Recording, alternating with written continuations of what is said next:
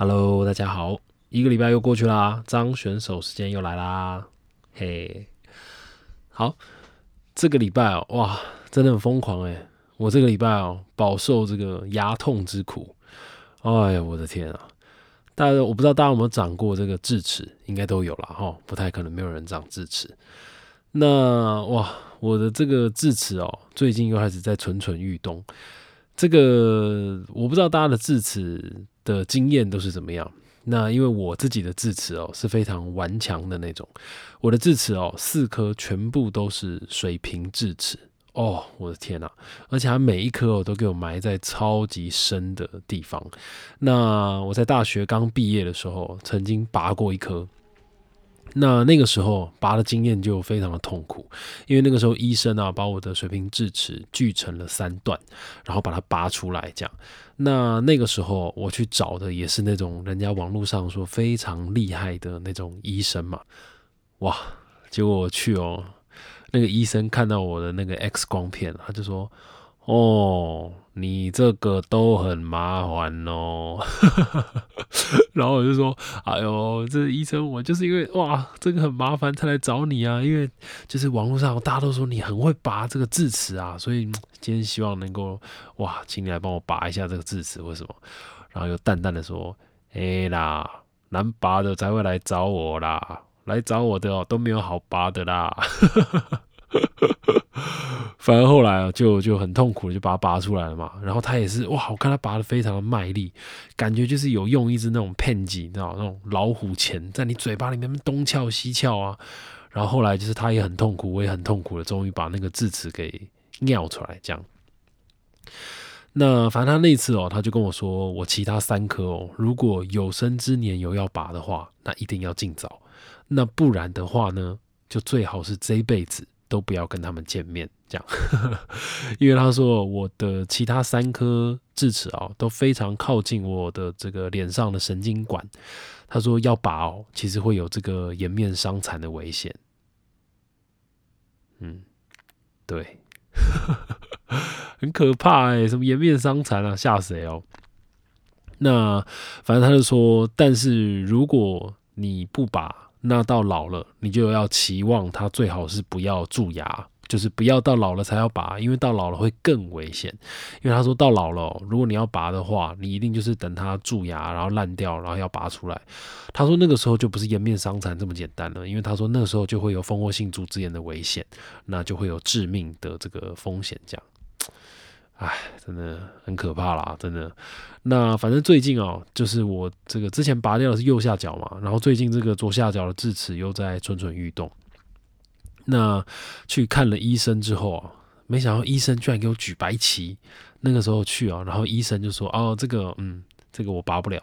”他就说：“你这个就是伤口会很大。”那反正我这一次去看医生之后，就先被开了这个五天的这个抗生素。他就说，你就先用药把它给压下来，然后就开了一张转诊单给我，然后叫我去大医院，这个找时间好好的去处理。那就如果要拔的话，就要尽快把它拔出来。这样，哎，我的天啊！所以最近呢，就在想要找时间去把它给拔出来，就是在这种疫情比较严峻的时候。那其实你知道，我从小自认啊。算是牙齿状况，嗯，不敢说还不错，但起码就是问题没有到很多的人。就是我从小到大没有几次蛀牙过，我的印象大概三次吧，两三次那种，而且每一次都浅浅的，就是医生补一下，然后就好了的那种，就下一次就不会是同一颗。那也不知道是说是我妈生给我一副好牙齿，还是小时候很爱喝牛奶等等的关系。不过啊。我猜想也可能就是因为牙齿可能比较比较用，你知道比较嗯比较健康吗？啊也不是，就是比较强壮，所以这个智齿啊相对的也非常的难拔出来。哎呀，我的天呐！好，反正就是希望我的这个智齿之路啊一路顺遂。这样，我的那个抗生素这几天已经吃完了，的确是有比较不痛了一点，但哎就是很担心随时会复发。这样，好。这个今天呢，想跟大家来聊一下我最近的这个台北心得。哎，这个呢，就是说啊，我最近啊，就是因为我平常嘛，就没事就喜欢到处去散步啊，去跑一跑这种。那最近呢，呃，发现了一条我觉得很棒的路线，想要来跟大家分享。那因为前阵子哦，就在这个台北市里面，然后就找地方，就是很喜欢就随便在这种呃老街里面，所谓的老街应该不是说老街，而是说老区、老城区里面，呃，四处去走，四处去晃。好比说举凡啊，像这个什么，例如说南机场夜市，它就是一个很好的例子嘛。那那我们知道南机场夜市那个时候，呃，建起来的时候，台湾刚好是正在发展的时候，那。这个几十年下来啊，那边其实有很多的变化。但是你走在这个南机场夜市里面，你可以看到很多当年的那种建筑，以及当年呃的居民生活的状态被保留下来。那又或是像这个万华，也是一个老城区，或者是像大道城，其实都是在这个老城区里面哦。你不但可以看到这个呃当年这种建筑的样式之外，而且这些建筑的样式呢，可以让你知道当年在流行的。这种东西，呃，是什么，以及为什么会流行这个？好比说，像这个大道城，我们可以看到很多这种维多利亚式的这种雕花。那我们会回溯到，好比说像日治时期，因为在明治维新之后，我们之前有讲嘛，在明治维新之后，这种维多利亚式的这种装建筑的装饰风格，在这种。呃，这个河阳折中就是这种怎么说呢？中体系呃，中体系用不不能用中体系用，他们那个时候应该是说和风呃，哎，我那时候是怎么讲？和风洋魂吗？反正类似就是中体系用的这种意思啦。就是说，他们虽然保留着日本的精神，但是其实大量的采用了这种呃很西方的这种建筑式，在这个建筑的样貌里面。那这个东西呢，就可以让我们现在我们现在这个二零二二年的人，可以去想象当年的人是怎么样去看这个世界。那我就觉得非常的有趣。好，那今天呢，我想要来分享的就是我最近哦，呃，去了这个永春街，还有这个宝藏岩。那我相信宝藏岩大家应该都知道，那永春街可能就比较少人知道。那永春街跟宝藏岩呢，其实都在这个台北的南区，然后在这个台电大楼到公馆的这一带。那之前呢，也是因为这个散步的关系，然后啊，意外的发现了这个永春街这一个算是台北的秘境吧。那刚好可以跟宝藏岩这个景点串在一起，变成一整天的一个一日游这样。那永春街呢，走进去之后啊，你映入眼帘的。就会是一个非常特别的景象，因为首先呢，你会在看到在台北很难看到的天际线，因为它非常靠近堤防嘛，所以那边几乎没有什么太高大的房子。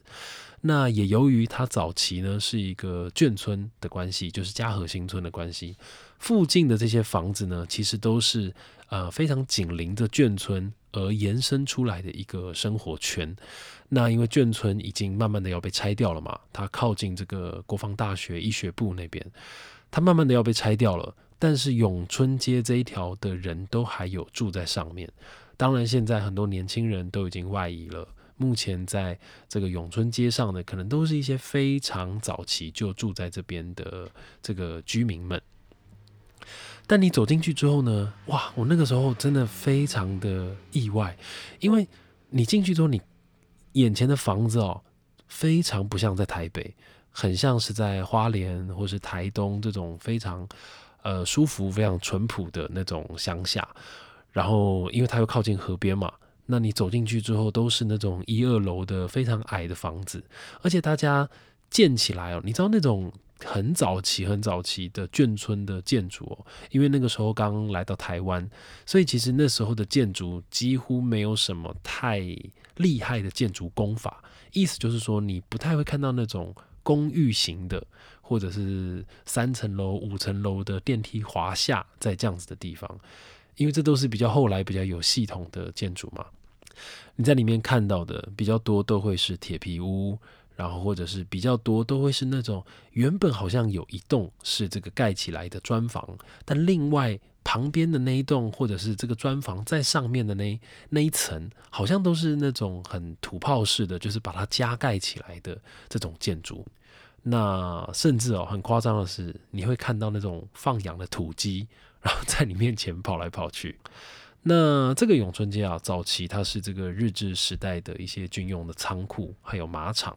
那后来国民政府来了之后呢，就在这边盖了这个眷村。那这个永春街啊，它就直直的走下去，非常的舒服嘛。那你直直的走到底之后，你就会接到这个水源地。那水源地那边呢，现在啊，其实被规划的很好，它就是有那个很多的自行车站在那边，然后也有一间 pipe。这个 Life House 在那边，那到了晚上也可以在那边有一些露天的酒吧，非常的舒服。那直直的在走进去呢，你就会进到宝藏岩。那哇，我那一天在宝藏岩也是很开心，因为就是进去之后刚好就遇到了他们这个导览，就是宝藏岩现在文化村每个周末都会有导览。那我相信宝藏岩大家应该就蛮常去的。就是说，它是真的是台北非常特别的一个山城，可以这样讲吗？那我一直都觉得宝藏岩给我一种九龙城寨的感觉，就是香港的九龙城寨。那大家也都知道嘛，九龙城寨现在已经拆掉了。那早期啊，如果有熟知九龙城寨这个历史的，好比说我看过《功夫》这个电影的，应该就会知道，其实那这早期的这种，呃。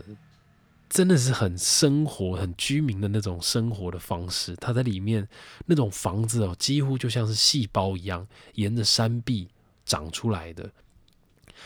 那这这真的我觉得很特别。那所以说，我觉得讲回到刚刚前面讲的，就是我觉得建筑这个东西，嗯，一直对我来讲就是很。可贵的地方就在这边，那这也是我今天主要想跟大家分享的，就是我那天在走完这个永春街到这个宝藏岩之后啊，我自己就在想，我就一直在想说，嗯，呃，应该怎么讲？我我我好。呃，我我可能没有太整理，但我就直接讲出来，就是说，好比说像都市更新这件事情，它应该要是什么样子，或者说一个理想的都市样貌，新的建筑跟旧的建筑之间，他们到底应该要怎么共处？又或者是今天要在盖新房子，要把旧房子给拆掉的时候，它应该要秉持着一个什么样子的标准？那可能慢慢长大了吧，对于。呃，一些历史你可能真的比较熟悉之后，其实真的再回去看一些，好比说你你知道的这些建筑或是一些历史故事，当它可能跟哪一些建筑有关，可是现在这些建筑都不在了的时候，其实真的会觉得有点可惜。那当然，我相信都市的发展它一定有它的取舍，那我也。希望我也相信，就是说，在把它拆掉的那个时候，他们都有是经过深思熟虑的。那好比说，我举一个具体的例子好了，在之前有跟大家提过的这个西门町那边的那个东本院寺，大家不知道知不知道？就是说，以前在台北日治时期的时候，我们有东本院寺跟西本院寺两间非常特别的寺庙。那西本院寺的遗址还在，就是在现在这个八十八茶，就是一间一间，现在改成一个小茶馆那边。那东本院寺啊，现在已经拆掉了，变成这个狮子林大楼。那我就觉得哇，东本院寺就非常非常的可惜，因为如果大家有去看过东本院寺的资资料。你就会发现东本院寺的这个建筑样貌非常的特别，因为其实它跟日本的这个竹地本院寺的建筑的风格是相仿的。那也是因为呢，那个时候，呃，在第一代的东本院寺，它其实是用木头去造的，它是一间木造的寺庙。但是呢，就在这个一九三五年、三六年那个时候啊，一把火就不小心就烧掉了整个东本院寺，就是烧了一个洞这样。那后来啊。这个那个时候刚盖完主力本院寺的这个建筑小组，刚好就在台湾。那那个时候他们就要决定重建这个东本院寺。那个时候呢，东本院寺就是第一间引进钢筋水泥的这个建筑结构的这个寺庙。那而且啊，他们那个时候有一个非常特别的理念，就是因为他们认为印度这个地方它是东西接壤文化的一个交界点，所以他们。希望能够试试看，在这个寺庙里面做出这种中印合并的这种建筑风格。所以你今天上网去找台北东本院寺的照片，你就会发现，哇，它怎么会有一点那种很像拜占庭的那种屋顶？你知道那种很意大利式那种独欧某的那种感觉，然后它它的整个建筑风格，它就会很像那种那那个叫泰姬陵吗？就是那种有点印度风格的这种佛寺。好，讲了这么多呢，我只是想要讲说，这你看像这样的建筑风格其实非常特别嘛。唉，可惜他不在了，就是后来被拆掉了。那当然，我觉得哦，就是说我自己个人觉得，这种所谓的建筑，它的特别当然不止于在特别它哦，它是一个很特别的建筑，就是哦很特别的外形或者是什么。我觉得更多呢是它所保有的这种文化意涵。意思就是说，今天其实不管盖这个这个寺庙的人是日本人。荷兰人、西班牙人等等，其实我觉得都是同样的。它其实代表这块土地经历过的故事，以及不管是伤痛也好，或者是它承载过的这种历史记忆。那它可以让我们现活在现在的人看着这些历史建筑的时候，它就像是一个窗口一样。你看，我们说像。早期说像这个美食嘛，其实也是你吃到东坡肉的时候，你可以去回想到在北宋的时候，苏东坡他到底为什么会想到东坡肉这种东西？为什么？对不对？为什么他知道可以这样子去煮猪肉？为什么东坡肉不是用炸的？为什么东坡肉不是切片？为什么东坡肉是整块去炖？所以其实这些东西它都像是一个历史的窗口，它可以让你去假想、去猜想。呃，当年那个时代的人他是怎么生活，以及为什么他们会做出这样子的选择？为什么在东本院寺里面会用这样子的这种穹顶，就是那种寺庙的穹顶啊？因为我们知道了，因为当年他们希望能够在这种中西合并的这种概念里面，能够把这个概念去传接给下面的这个人，那他们可能也代表了一种佛法里面的更。开阔、更包容万象的这种气度跟心胸，那又或是像我们刚刚讲的这个宝藏岩，为什么今天它会像是山城一样？为什么这些嗯房子会沿着这个山壁就这样子盖上去了？它为什么不是像我们现在的房子四四方方的盖在都市里面？哦，因为我们会知道，因为早期在台北这边其实是发展。没有完全的，甚至我们会知道，在这个宝藏岩这一块，它其实是在台北的城外，因为我们知道台北现在有这个南门嘛，小南门、东门市场、北门站，还有这个西门町这边。那你看这四个东西南北，它会圈起来变成一个台北古时候台北城的一个范围，所以其实公馆它是处在一个台北城郊非常非常城郊的地方。那你去分析。住在这个宝藏岩里面的人，好比说他可能有这个汉人，然后他可能有我们所谓的本省人，然后后来这个啊，应该说先来的外省人，然后后来的本省人，甚至也有很多的原住民住在里面。那你从他的这个人口的结构，你大概就可以猜想到，哦，他这个是一个什么样子的地方。所以我觉得讲了这么多，我就会觉得说，嗯。不知道我我自己的感觉就是，嗯，对啊，就像刚刚讲，就是说，我觉得到底我们应该要怎么样子去面对这些老建筑跟我们之间的关系，又或者是这些古迹跟我们之间的关系呢？好像其实它还是有更多更细节，或者是更需要被小心呵护的地方，要被保护，要被处理的。那因为这真的非常脆弱，就是说它一拆掉，真的就没有了。哇，那个啊，不知道多可惜啊，真的。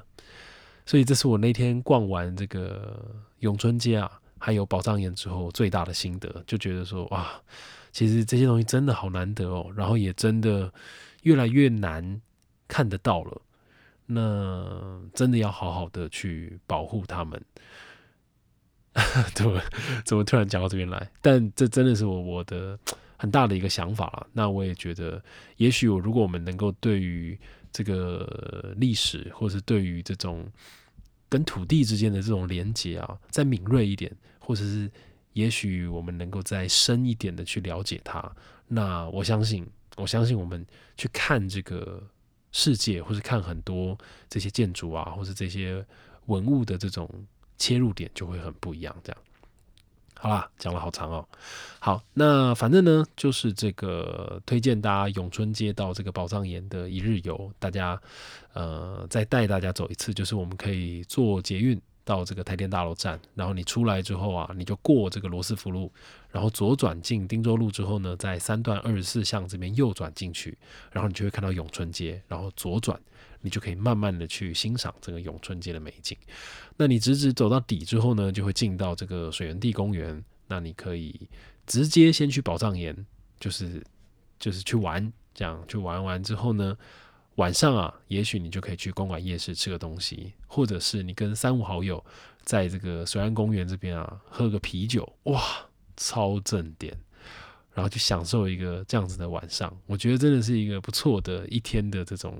行程安排啦。好，好，那以上就是今天要跟大家分享的内容，这是张选手练习时间，那我们就下次见啦。